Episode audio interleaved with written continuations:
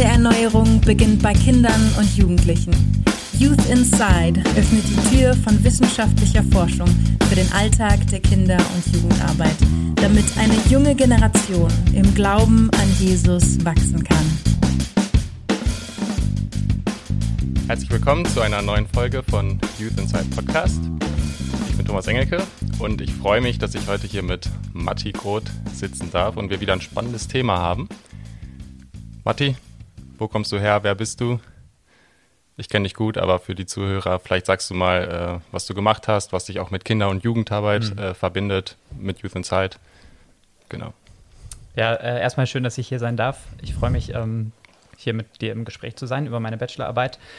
Ich war die letzten drei Jahre hier in Gießen, Student an der Freien Theologischen Hochschule, daher auch ähm, die Bachelorarbeit hier. Ja, Jugendarbeit, das ist ähm, für mich absolutes Herzensanliegen, würde ich sagen. Das ist echt meine Passion. Ich liebe Teens, ähm, liebe es, Zeit mit ihnen zu verbringen. Bin hier selber die letzten drei Jahre in einem Teenkreis unterwegs gewesen, habe mich damit engagiert und genau, das äh, Thema der Bachelorarbeit kam so ein bisschen äh, auch tatsächlich durch ähm, manche Podcasts von, von euch, von Youth Inside, wo ich auf Zahlen aufmerksam geworden bin, gemerkt habe, krass, Angst, das ist eine Realität der Jugendlichen, mit denen sie zu kämpfen haben. Ähm, das kommt immer wieder durch und natürlich war ich durch meine Jugendarbeit, meine Mitarbeit dort auch einem Fachjargon der, äh, der Sozialstudien und Empirik äh, teilnehmender Beobachter ähm, und habe das natürlich auch selbst in, äh, in Gesprächen mit, mit Teens wahrgenommen. Und ähm, ja, auch in meinem familiären Umfeld, in meinem engeren Freundeskreis kenne ich einige Menschen, die mit der Angstthematik zu kämpfen haben, auch Christen.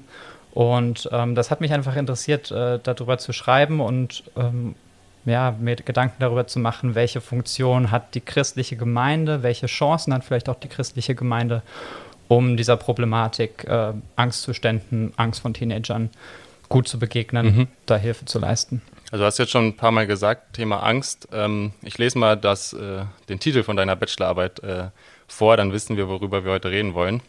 Du hast es so benannt, in der Welt habt ihr Angst. Das Zitat äh, aus der Lutherbibel äh, aus Johannes und dann Implikation für einen präventiven sowie kurativen Umgang mit Ängsten von Jugendlichen im, Kon im Kontext christlicher Gemeinden in Deutschland. Und äh, hast auch ein bisschen empirisch gearbeitet, äh, sprich, äh, werden wir uns später noch angucken, äh, Jugendliche mhm. befragt ähm, über Ängste, über ihre Ängste und dir Gedanken darüber gemacht, wie können wir vor allem auch präventiv damit umgehen. Auch jetzt ne, nach den Jahren nach der Pandemie haben wir immer wieder in Studien gelesen oder auch hier im Podcast besprochen.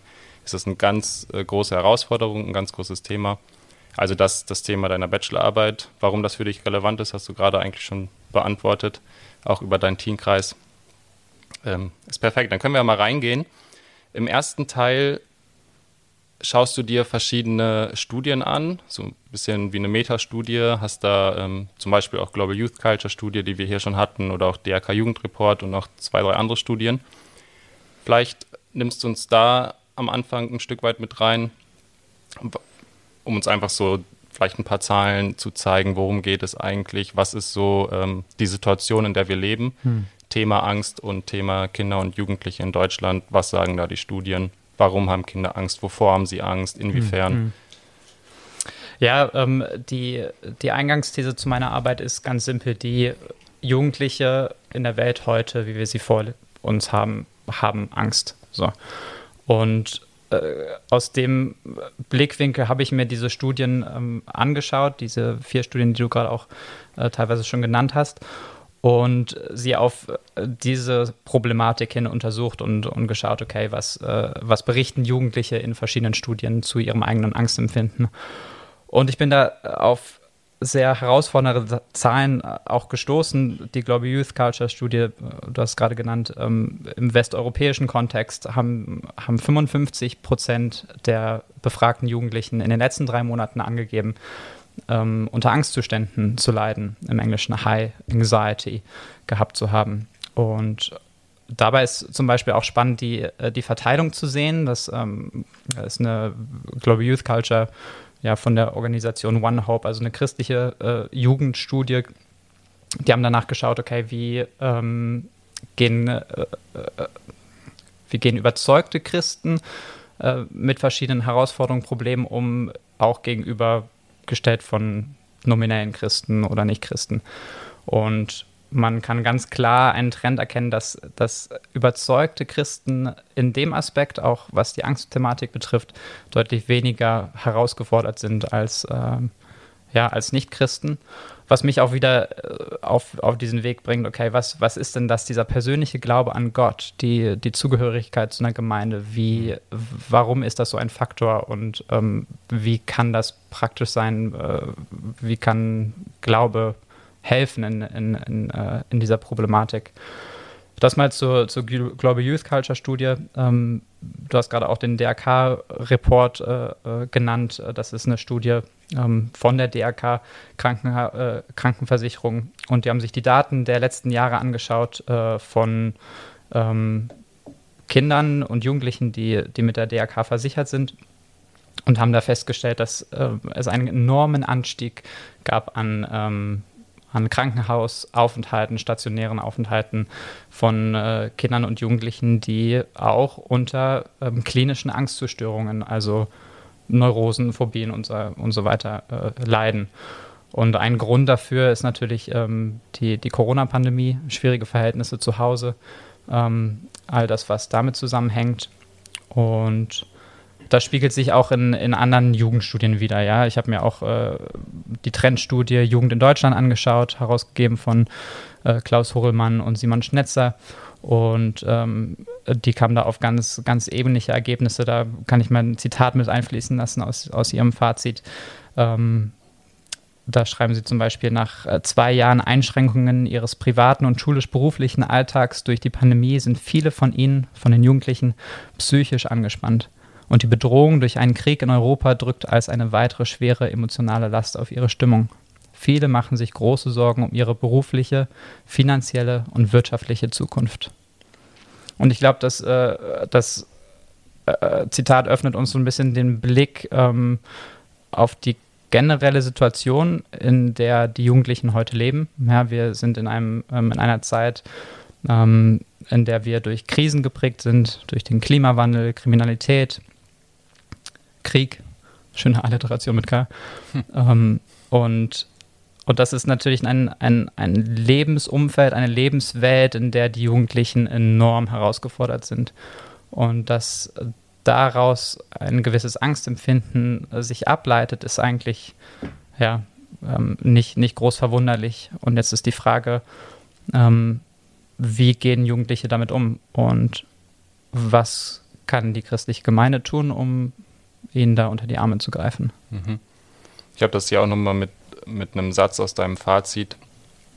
Vielleicht bringt das das auch nochmal auf den Punkt. Also du sagst ja, Jugendliche haben Angst, Punkt. Das sieht man.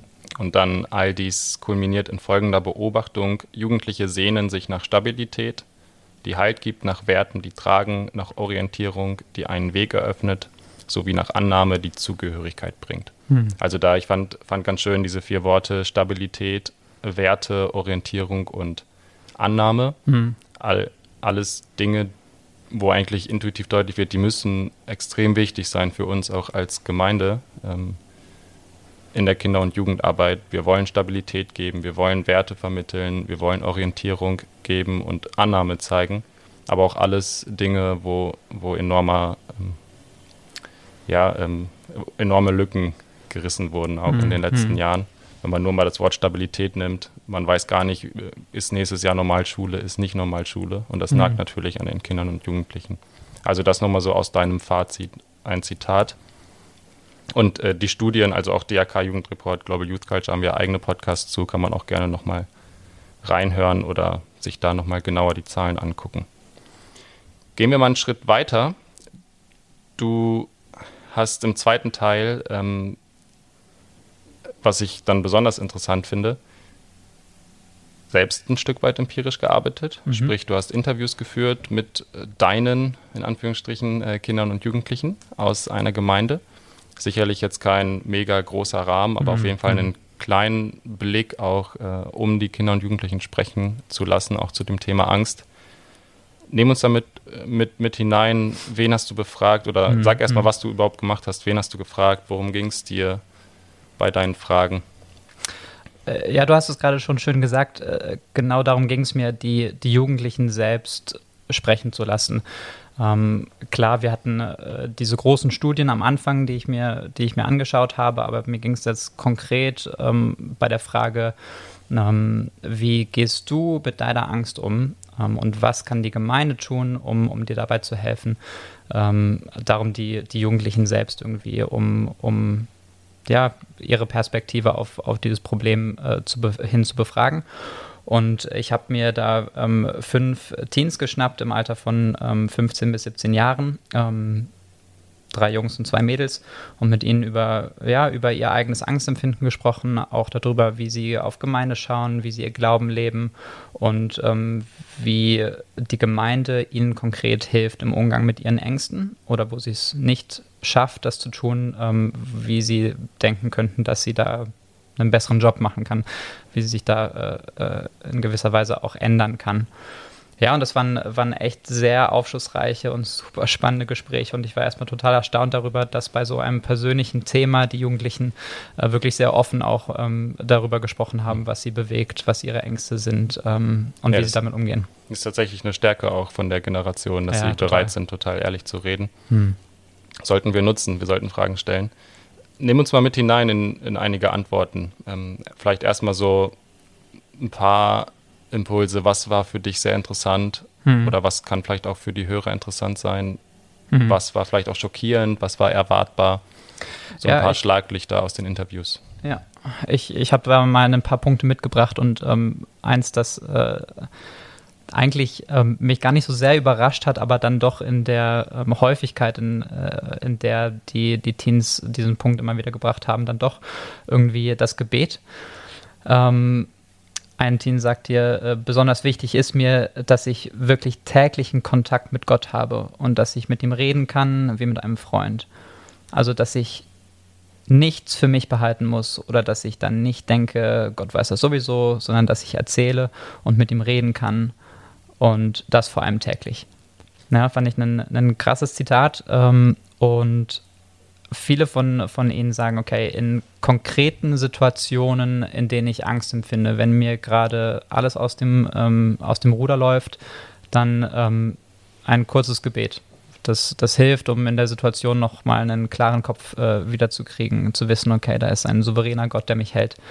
Ähm, und dann darüber hinaus in, in ihrem geistlichen Leben eben äh, diesen täglichen Kontakt mit, mit ihrem Gott zu haben, mit ihrem Schöpfer.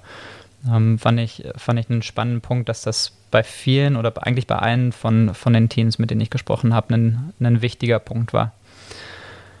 Dann ähm, ja, auch eine Sache, die mich, die mich äh, fasziniert hat, ist, ich habe es mal Grundeinstellung genannt. Ähm, die Grundeinstellung mancher, mancher Teens und, und einer hat da ganz am Anfang schon äh, in unserem Interview ähm, zu mir gesagt, hey Matti, ich ähm, habe mir das irgendwann zur Angewohnheit gemacht, dass ich mir einfach keine Sorgen mache über Dinge, die ich äh, nicht kontrollieren kann. Mhm. Auch in Bezug auf Corona, dann äh, hat er gemeint, äh, du, es kann sein, dass ich krank werde. Oft habe ich dann nicht so wirklich die Kontrolle drüber. Ich kann mich an die Maßnahmen halten, mache ich auch. Ähm, aber so, so wirklich eine Kontrolle darüber habe ich nicht. Deswegen macht es auch keinen Sinn, mich darüber jetzt komplett wuschig zu machen, ähm, mir super die Sorgen zu machen.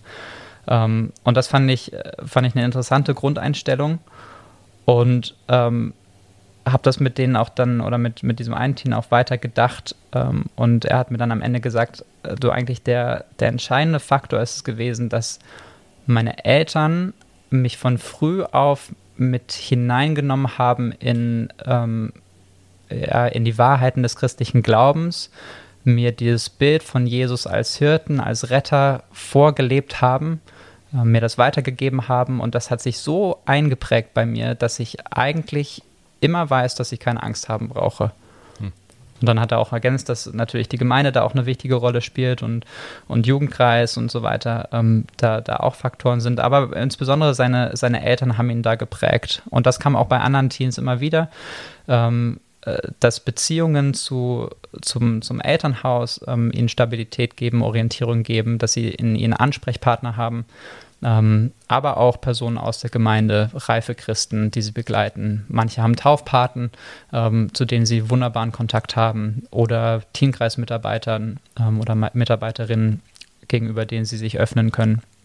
Und das fand ich auch einen, einen sehr wichtigen Punkt zu sehen. Ähm, weniger als weniger sind es die, die, die Events, die, ähm, hm. die coolen Angebote, die wir irgendwie auffahren können in der Gemeinde, die, ihnen wirklich konkret hilf, helfen, sondern es sind die persönlichen Beziehungen zu echten Menschen, zu, zu Gläubigen, zu Christen, die sie äh, die Zeit für sie nehmen und, und die auch für sie investieren. Ähm, das ist ein ganz großer Punkt, äh, das gemeinsame, gemeinsame Leben.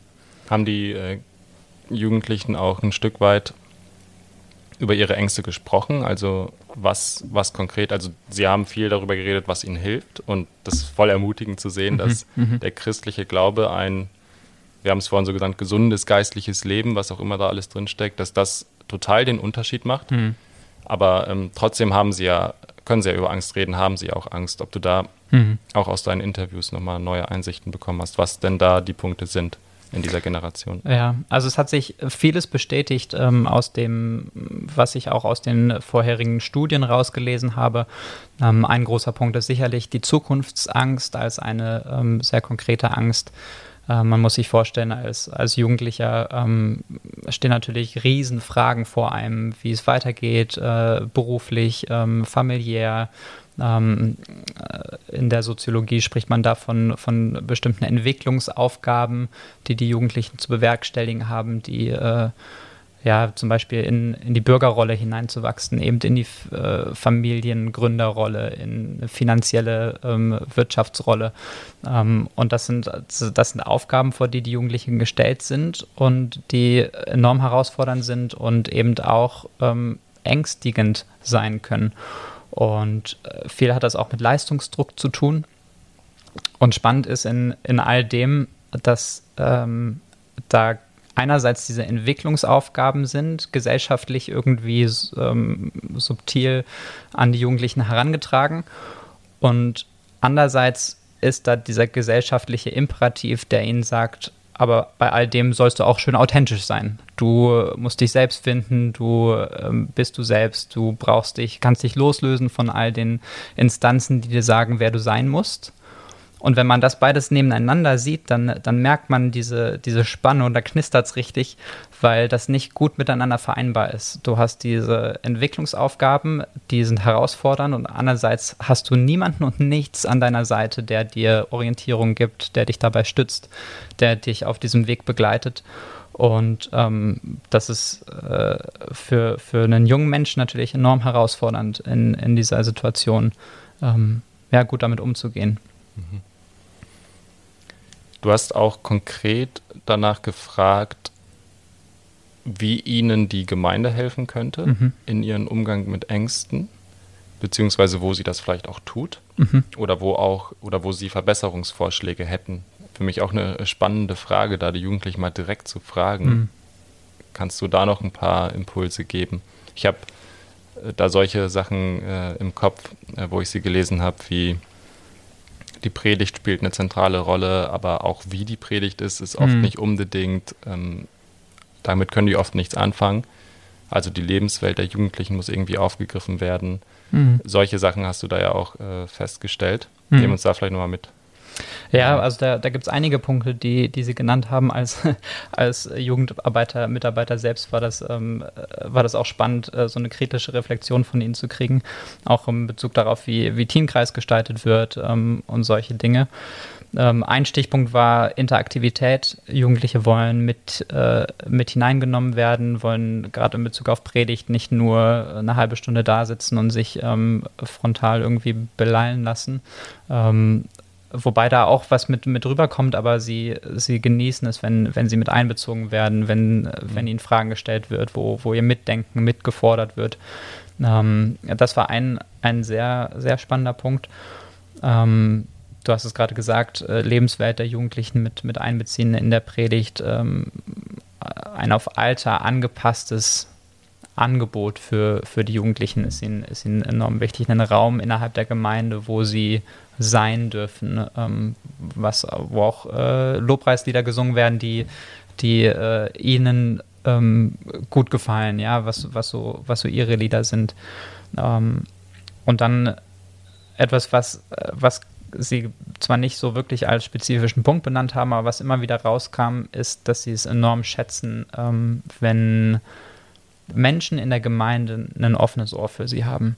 Ja, also Gemeinde als Ort, an dem Teen, Teens, Teenager ankommen dürfen äh, mit ihren Problemen und wissen, ich habe da Personen, an die ich, die, an die ich mich ganz konkret äh, wenden kann. Ich habe äh, zu dem Punkt auch nochmal ein, ein ganz schönes äh, Zitat mitgebracht von einem der Teens. Ähm, ich glaube, sie ist es, die, die sagt, es ist, der Teenkreis ist für mich ein Ort, selbst wenn ich komplett verstört hier ankomme, dann macht das absolut nichts aus. Im Teenkreis wird mir wie so ein Zuhause gemacht. Da setzen sich dann Leute mit mir zusammen, um mit mir zu reden zum Beispiel. Und äh, ein anderer Teen sagt, ich finde, man sollte unbedingt über seine Sorgen und Probleme oder Ängste reden. Ich betrachte das halt immer so aus meinem Blickwinkel, aber wenn ich mit jemand anderen rede, dann verändert das auch den Blickwinkel. Und das hat mich so ein bisschen darauf, ähm, dafür sensibilisiert, ähm, dass es wirklich wichtig ist, dass wir äh, in der Gemeinde uns das Ziel setzen, auf Jugendliche zuzugehen und da Beziehungen schaffen und, und Räume schaffen, in denen ähm, ja, Kommunikation, Austausch, Dialog stattfinden kann. Hm. Vielleicht eine kritische Frage, das kam mir gerade, wo du gesagt hast, ja, die Predigt soll irgendwie ihre Lebenswelt aufgreifen, sie wünschen sich Interaktivität, sie wünschen sich ihre, in Anführungsstrichen, Lobpreislieder und solche Punkte. Da kam mir so der Gedanke, dann können wir ja im Prinzip auch zwei Gottesdienste anbieten, eine für Jugendliche, mhm. eine nicht für Jugendliche. Mhm. Das ist jetzt eine Fun-Frage, ich hoffe, du sagst nein. Aber äh, ist das die Lösung oder wäre das eine Lösung? Äh, tatsächlich kam der Vorschlag einer von, von äh, einer der Teams, den habe ich dann auch einfach so äh, stehen gelassen. Ähm, nein, ich glaube ich glaub, äh, tatsächlich nicht, dass das äh, das ist, worum es gehen sollte. Es, ist nicht, es geht nicht darum, ein, ein separates Programm zu schaffen. Genau das ist das, glaube ich, ein, ein Kernproblem. Vielmehr geht es um Integration der Teenager in die Gemeinde. Was meine ich damit? Ähm, ich, ich glaube, es ist enorm wichtig und, und da ist eine, eine, enorm große, eine enorm große Lücke in der Gemeindepraxis ähm, vieler Gemeinden heute ähm, aus meiner Beobachtung. Dass Teenager, ganz klassisches Beispiel, äh, Freitagabend äh, ihren, ihren Teenkreis haben in einem separaten Gemeinderaum ähm, außerhalb des äh, Gemeindegebäudes und dann so ihre, ihr Stündchen zusammen haben und sonst aber im restlichen Gemeindeleben keinen Teil haben. Hm. Und ich glaube, da, daran sieht man, okay, da, da läuft was falsch. Was wir brauchen, ist ähm, eine viel engere Verknüpfung der Teenager mit den, mit anderen Menschen in der Gemeinde, das habe ich gerade schon, schon ausgelegt, mit, äh, mit dieser enormen Wichtigkeit von Vorbildern und ähm, ja, geistlichen Bezugpersonen. Aber auch, äh, dass, dass Gemeinde mm, ja nicht nur, äh, dass, es, ich, äh, hm, dass es nicht nur eine Option ist, die äh, irgendwie Hilfe leisten kann, sondern dass sie wirklich zum Lebensstil der Jugendlichen mhm. wird. Mhm. Und ähm, das ist eine große Aufgabe. Ich glaube, das ist dann, das, äh, da muss viel passieren, auch in, ich glaube, in der theologischen DNA einer Gemeinde, um, um da Veränderungen zu bringen. Aber um das vielleicht praktisch zu machen, äh, wenn dann Menschen am Sonntag in die Gemeinde kommen und, und Jugendliche, Jugendlichen begegnen im, im Sonntagsgottesdienst, sie dann einzuladen zum, zum Mittagessen, ihr Wohnzimmer zu öffnen, Leben zu teilen, ähm, ja, Beziehungen zu leben. Und ich denke, durch, durch solche Dinge ähm, schaffen wir es dann, dann besser, Jugendliche mit zu integrieren. Und, und gerade auch für, ähm, sorry, ich wollte dich nicht unterbrechen, aber das kam mir die ganze Zeit schon, oft sind ja Teens ähm, aus, also innerhalb der Gemeinde, die, zur, die zum Teenkreis gehen oder zum Jugend- oder zur Kinderstunde. Und da fällt das vielleicht nicht so stark auf, dass die auch am Sonntag da sind, dass sie ihre Familien haben, vielleicht die Eltern, die schon immer in die Freikirche gehen oder mhm. so. Hm. War bei mir persönlich zum Beispiel auch so. Mhm. Ich war schon dadurch einigermaßen eingebunden in der Gemeinde Aber wir haben ja auch heutzutage, das erlebe ich immer mehr mit Kinder- und Jugendmitarbeitern, viele, die außerhalb von der Gemeinde auch in den Teenkreis kommen. Mhm. Ich weiß jetzt nicht, wie das bei dir im Teenkreis mhm. ist. Mhm. Aber ich würd, mich würde nicht wundern, wenn da auch welche von außerhalb kommen. Ja, absolut. Und die werden dann oftmals gar nicht in die Gemeinde integriert, wenn der Teenkreis nur so ein ähm, separates Programm hat. Mhm. Und ich glaube, da das zeigt das umso mehr. Also vielleicht kann das umso mehr verdeutlichen, was man damit meint, wenn man sagt, wir müssen die Teens, Jugendlichen konkret in das gesamte Gemeindeleben. Ja, voll, absolut. Aber ich denke, da äh, gehen wir gleich nochmal im letzten Teil äh, in der Frage, was machen wir jetzt damit, mhm. vielleicht nochmal drauf ein. Ich habe hier noch einen Punkt, zu den Interviews, da ist auch aufgefallen bei, bei mehreren, dass sie sagen, Bibellesen ist für mich nicht so. Mhm, das ja. ist jetzt eine Feststellung, die vielleicht nicht so überrascht, mhm. weil wir es immer wieder schon ähm, auch in Studien lesen, in christlichen Studien. Also das Gebet spielt eine super große Rolle, mhm. hast du ja auch gerade erwähnt, aber Bibellesen alleine, hm, da gab es vielleicht Einzelne, die gesagt haben, ich habe eine Bibel-App, das hilft mir. Hm, was ist da für dich, was du mitnimmst aus dieser Beobachtung? Ja, äh, ist auf jeden Fall eine herausfordernde Beobachtung, weil es unserem klassischen Denken von ähm, so sollte gesundes geistliches Leben aussehen erstmal ähm, widerspricht. Und ähm, ich, äh, ja, ich habe das gemerkt, dass, dass viele trotzdem geistliche Wahrheiten in ihrem Leben auch umsetzen, praktisch werden lassen. Gerade aus dem äh, Zitat, was ich vorhin gebracht habe, ähm, dass, äh, dass manche sagen, hey, ich wurde da in dieses Bild von Jesus als, als, als Retter, als Beschützer hineingeprägt quasi. Also es, es gibt geistliche Wahrheiten in ihrem Leben, die, ähm, die Niederschlag finden, aber nicht unbedingt ähm, aus der Quelle Bibellesen ähm, per se so kommen. Ähm, ein Punkt äh, spannend war, dass manche gesagt haben, äh, Bibellesen in Gemeinschaft äh, mhm. ist noch was, was mir, was mir hilft, ähm, wo, wo ich auch Interesse dran habe. Ähm, und, und man merkt auch äh, bei, bei einigen von ihnen, dass sie richtig Freude dran haben, äh, im Allein oder im, im, im, Erarbeiten eines Bibeltextes und ihn durchdringen und selbst verstehen. Ich glaube, man darf sie damit einfach nicht alleine lassen. Mhm. Ähm, wenn, wenn ich jetzt äh, den, den Teenagern quasi eine Hausaufgabe mit, mit für die nächste Woche auf den Weg gebe, äh, lest jetzt mal Jesaja Kapitel 1 bis 10, ähm, dann sind sie äh, damit fristlos überfordert. Klar, ähm, eine ganz andere Lebenswelt, ähm, die, die sie da äh, lesen und ich glaube, da ist es die Aufgabe ähm, auch von uns als ähm, ja, als Jugendmitarbeitern, ähm, sie damit an die Hand zu nehmen, sie da hineinzuführen, ähm, gemeinsam die Bibel zu lesen ähm, und äh, das vor allem nicht zu moralisieren als ein, äh, ja, als ein Muss zum guten Christsein quasi. Mhm. Ja, ich denke, das ist auch irgendwie ein Switch, wo die Generationen anders sind, wenn ich bin jetzt irgendwie so dazwischen, aber ich kenne das auch noch von meinen Eltern. Da bestand mhm. halt Christian zu ganz großem Teil, du musst deine stille Zeit machen, so typisch pietistisch. Mhm. Und manchmal können wir mit diesen Moralappellen die Kinder und Jugendlichen ein Stück weit überfordern. Mhm. Und wir sehen ja, dass sie Beziehung leben wollen mit Gott. Wir mhm. müssen uns die Frage stellen, wie können wir ihnen helfen, wenn wir die Bibel nicht verlieren wollen, die ja wichtig ist für uns als Glaub Glaubensgrundlage. Wie können wir das ihnen gemeinsam irgendwie, wie können wir mhm. Formen finden, die äh, passen ja. ähm, wie gut sind. Ja, ich äh, würde da total zustimmen, weil es ist, äh, es ist super wichtig. Ähm, wir, die wir an, an Gott glauben, ähm, leben in einer Wortdynamik. Gott ist ein, ein Gott, der sich durch das Wort offenbart. Ähm, Glaube wird durch das Wort weitergegeben und ähm, Jesus selbst äh, bezeugt von sich, ähm, er ist das Wort. Und ähm, ich denke, das zu verlieren wäre wär eine große Tragik und das ist auf jeden Fall nicht der Punkt, den ich hier machen möchte. Ähm, wie du gemeint hast, wir, wir müssen da Wege finden, um die Jugendlichen mit an die Hand zu nehmen. Und ich denke tatsächlich, dass das gemeinsame Bibellesen dann ein, ein großer Schlüssel ist. Mhm. Ähm, ja. Gehen wir mal in den letzten Teil. Da ähm, gehst du so auf die Ebene der Implikation, mhm. so der Frage, was machen wir jetzt damit?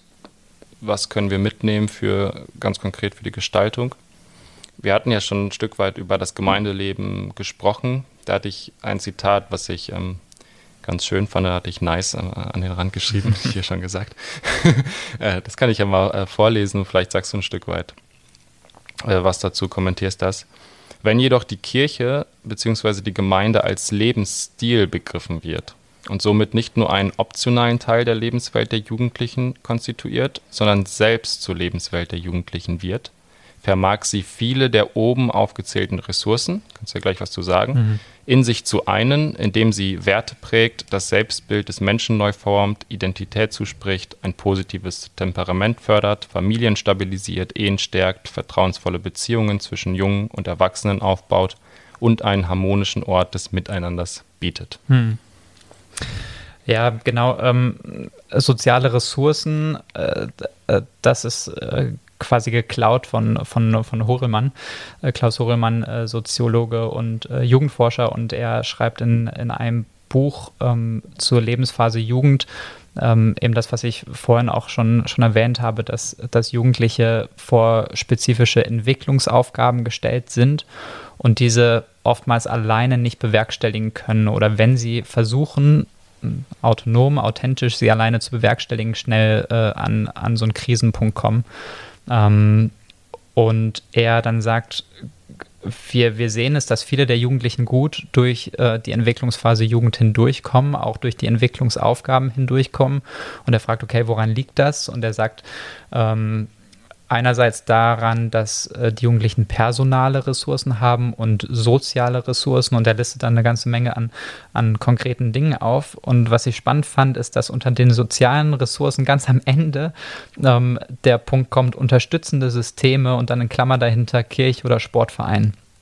Und ich habe mir gedacht, ähm, bei dem Zitat, was du gerade vorgelesen hast, ist ja eigentlich spannend, dass, dass die Kirche doch noch irgendwie am ganz untersten Ende in der Klammer noch aufgelistet wird als mhm. ein unterstützendes System, aber eigentlich da ähm, äh, ne, die Perspektive falsch ist, weil wenn die Kirche tatsächlich ähm, Lebensstil wird und eben nicht nur so ein äh, schönes Add-on, um besser durch meine Entwicklungsphase zu kommen, ähm, dann passiert nämlich was ganz Erstaunliches, dass nämlich die anderen Punkte Gemeinde, so wie sie, wie sie, äh, wenn sie ähm, biblisch unterwegs ist und, und, und gut unterwegs ist und dynamisch lebt und ähm, auf Jesus ausgerichtet ist, dass eben eine, eine, gute Beziehung zu den Eltern gefördert wird in so einer Gemeinde, dass ähm, äh, es eine starke, einen starken Zusammenhalt auf, auf verschiedenen Ebenen gibt, freundschaftlich, familiär, ähm, äh, und das sind all diese Punkte, was andere soziale Ressourcen sind und Gemeinde verbindet das eigentlich, ähm, wenn sie wirklich zur, zur Lebensrealität wird, zur Lebenswelt, in der die Jugendlichen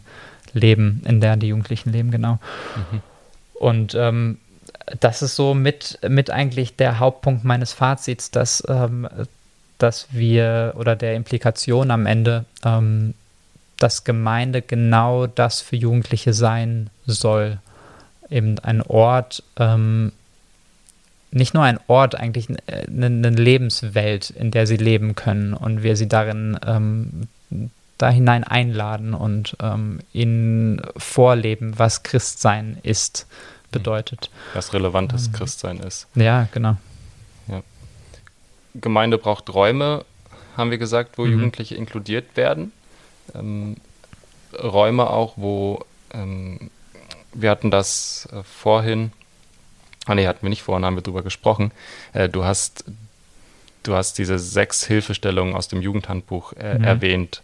Was kann man machen, wenn Jugendliche Angst haben? Da sagt, ich kenne jetzt den Autor, nicht, aber er sagt, wir müssen erstens zuhören, wir brauchen zweitens Verständnis, mhm. wir müssen sie bestätigen, dann müssen wir ihnen Richtung weisen, dann mit ihnen Ziele setzen, konkret und dann mit ihnen Hilfe von außen besprechen. Hm. Das sind jetzt mal so sechs äh, abstrakte Punkte, hm. aber ich glaube, da gerade in dem ersten Punkt habe ich das Gefühl, scheitert es manchmal schon. Hm. Wir denken, wir hm. hören den Kindern und Jugendlichen zu, wir denken, wir geben ihnen Raum, äh, damit sie Teil von uns sind.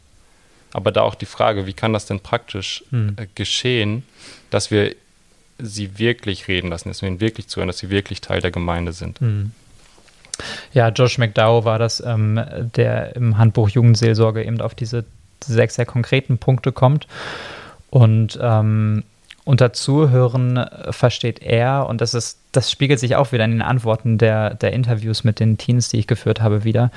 Zuhören heißt es, ähm, ist wirklich dieses wertschätzende Zeitinvestment eines anderen Menschen, eines Christen ähm, für den Teenager. Und ich glaube, das ist auch etwas, was wirklich ein Investment ist, ähm, was auch schmerzt manchmal, weil es von unserer persönlichen Zeit auch weg äh, äh, Ressourcen wegnimmt oder Zeit wegnimmt.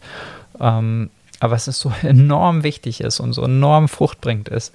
Und ich glaube, intuitiv fallen einem da schnell viele Beispiele ein, wie das praktisch werden kann. Ich habe das in dem Beispiel erzählt von, äh, von der Einladung nach dem Sonntagsgottesdienst zum Mittagessen. Ja, irgendwie, wenn, eine Familie ähm, ihre Türen öffnet für, für einen Teen ähm, in der Gemeinde, der vielleicht selbst keine Familie in der Gemeinde hat oder auch trotzdem ähm, mit, mit seiner Familie da ist, ist es eigentlich egal. Aber das Wichtige ist, ähm, dass, dass Teens da gesehen werden und wie du gesagt hast, Räume geöffnet werden, um ähm, in den Austausch zu kommen.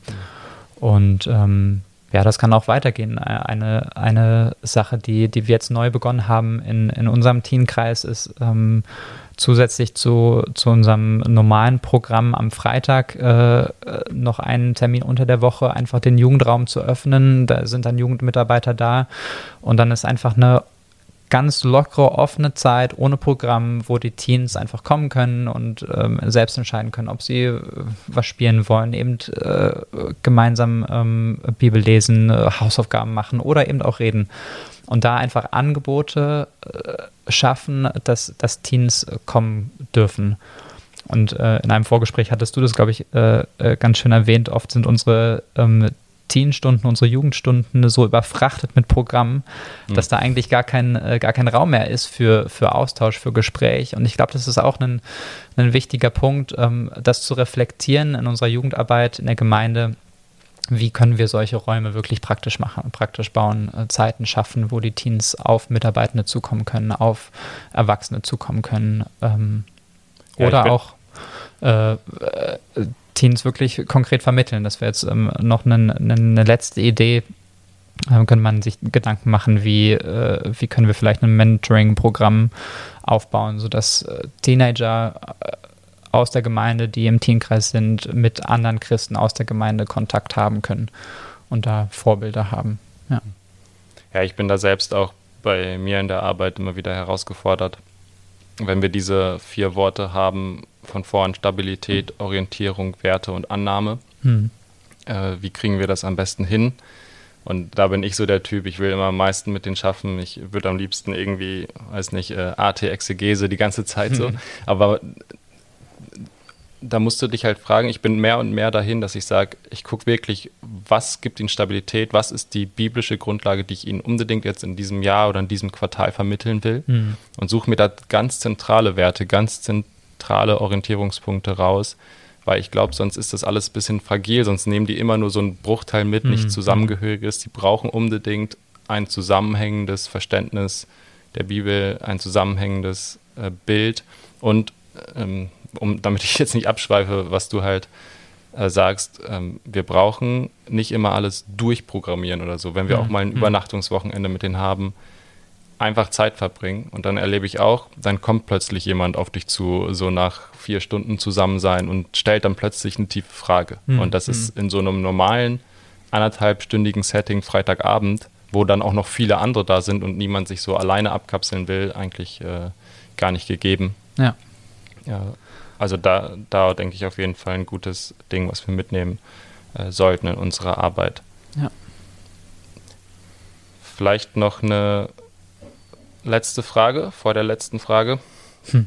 hm. Du hast dieses Bild von Petrus, der aus, der aus dem Boot steigt auf dem Wasser und äh, da sind Wellen und er blickt auf Jesus und es funktioniert und dann guckt er plötzlich auf die Wellen, bekommt hm. Angst. Mhm. Das ist so dieses Bild, was man gebrauchen kann. Okay, die Wellen symbolisieren die Angst. Das haben wir jetzt ein Stück weit besprochen. Wo, wovor haben die Angst? Ähm, warum und so weiter. Hm. Da ist dann aber auch diese in Anführungsstrichen Lösung, schau auf Jesus. Hm. Das ist jetzt erstmal so äh, abstrakt, aber wenn wir das vielleicht nochmal zusammenfassen, ähm, was heißt das? Wie können wir Kindern und Jugendlichen helfen, hm. auf Jesus zu blicken?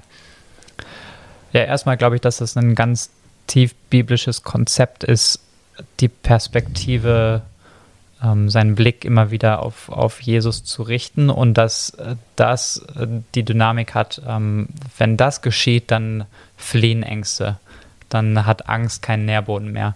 Das sehen wir auch ähm, zum Beispiel im äh, zweiten Königebuch, äh, König von Aram, ähm, große Belagerung und äh, er kriegt erstmal die Riesenpanik, Riesenkrise und ähm, äh, Elia betet für ihn und auf einmal werden ihm die Augen geöffnet und er sieht dieses riesen himmlische Heer hinter ihm stehen und, und merkt, okay, Gott, Gott ist viel größer, Gott ist viel mächtiger und ähm, dieses Öffnen der geistlichen Augen, glaube ich, für die Realität ähm, der Gotteswelt ist etwas, was, hm, was man nicht so einfach predigen kann, nicht so einfach äh, erlernen kann. Das ist, glaube ich, auch wieder ein, ein Prägen ein Prägen durch einen Prozess des gemeinsamen Lebens, ähm, des mit an die Hand nehmens, des Vorlebens ähm, und da Teenager mit hineinzunehmen, dass ähm, wir in zwar in der Welt leben, ja, Johannes Zitat äh, äh, aus dem Titel meiner Arbeit, aber Jesus die, die Welt überwunden hat. Und da auf Jesus als den allsouveränen, allmächtigen ähm, Schöpfer Gott auch zu sehen und zu realisieren, ich habe ihn an meiner Seite. Und ähm, in dieser Realität wirklich zu leben. Das ist mehr noch als ein, ein, rein kognitives Verstehen, weil es hat natürlich ganz viele Implikationen für meine Praxis. Ähm, das hat äh, Implikationen darauf, wie ich, äh, wie ich morgens ähm, in die Schule gehe. Ähm, äh, das hat Implikationen dafür, wie ich ähm, nach der Schule wieder nach Hause komme und im Gespräch meiner Eltern bin. Und das ist so ein, äh, so ein lebenslanger Prozess, glaube ich, in den wir hineinwachsen dürfen. Und es ist ja so schön, dass wir das können, ähm, zu wissen, dass, äh, dass letztendlich ähm, Jesus die Welt überwunden hat und Jesus der Regent ist und er alles in seiner Hand hat. Ähm, Evangeliumszentrierter Umgang ähm, mit Ängsten könnten wir das nennen, denke ja, ich. Das wäre eine, eine, eine schöne Bündelung. Ja. Ja, vielleicht eine abschließende Frage an dich persönlich. Ähm, du hast die Bachelorarbeit jetzt geschrieben über ein paar Monate. Wo wurdest du vielleicht besonders sensibilisiert? Was machst du jetzt, äh, wenn du nächste Woche anfängst, wieder mit deinem Teamkreis? Was machst du anders? Hm. Ich glaube, was mich mit am meisten herausgefordert hat, ist zu, zu realisieren, wie, hm, wie sehr sich Teens nach Stabilität sehnen und wie viel ich ihnen einfach durch meine eigene Zeit und mein eigenes Dasein, Zuhören, mein ähm, Investment äh, da geben kann. Und das habe ich gerade schon erzählt, irgendwie im, im, äh, im, persönlichen Alltag kann das manchmal wehtun, äh, sich da wirklich auch immer wieder äh, Zeit für zu nehmen. Aber eigentlich ist das so das, was ich mir persönlich dafür mitnehme. Ich will das. Ich will mich, ähm, will meine, meine Haustür öffnen für, für Teenager, ähm, für, äh, für Menschen generell, die, die, die Not leiden. Und ähm, ich glaube, das praktisch werden zu lassen, äh, braucht, braucht sicher ein Stück weit Übung. Ähm, aber das ist, das ist mit ein Punkt, den ich, den ich mir mitnehme für, für mich ähm, aus, dem, aus dieser ganzen Arbeit. Äh, es braucht einfach äh, Bezugspersonen für, für die Teenager.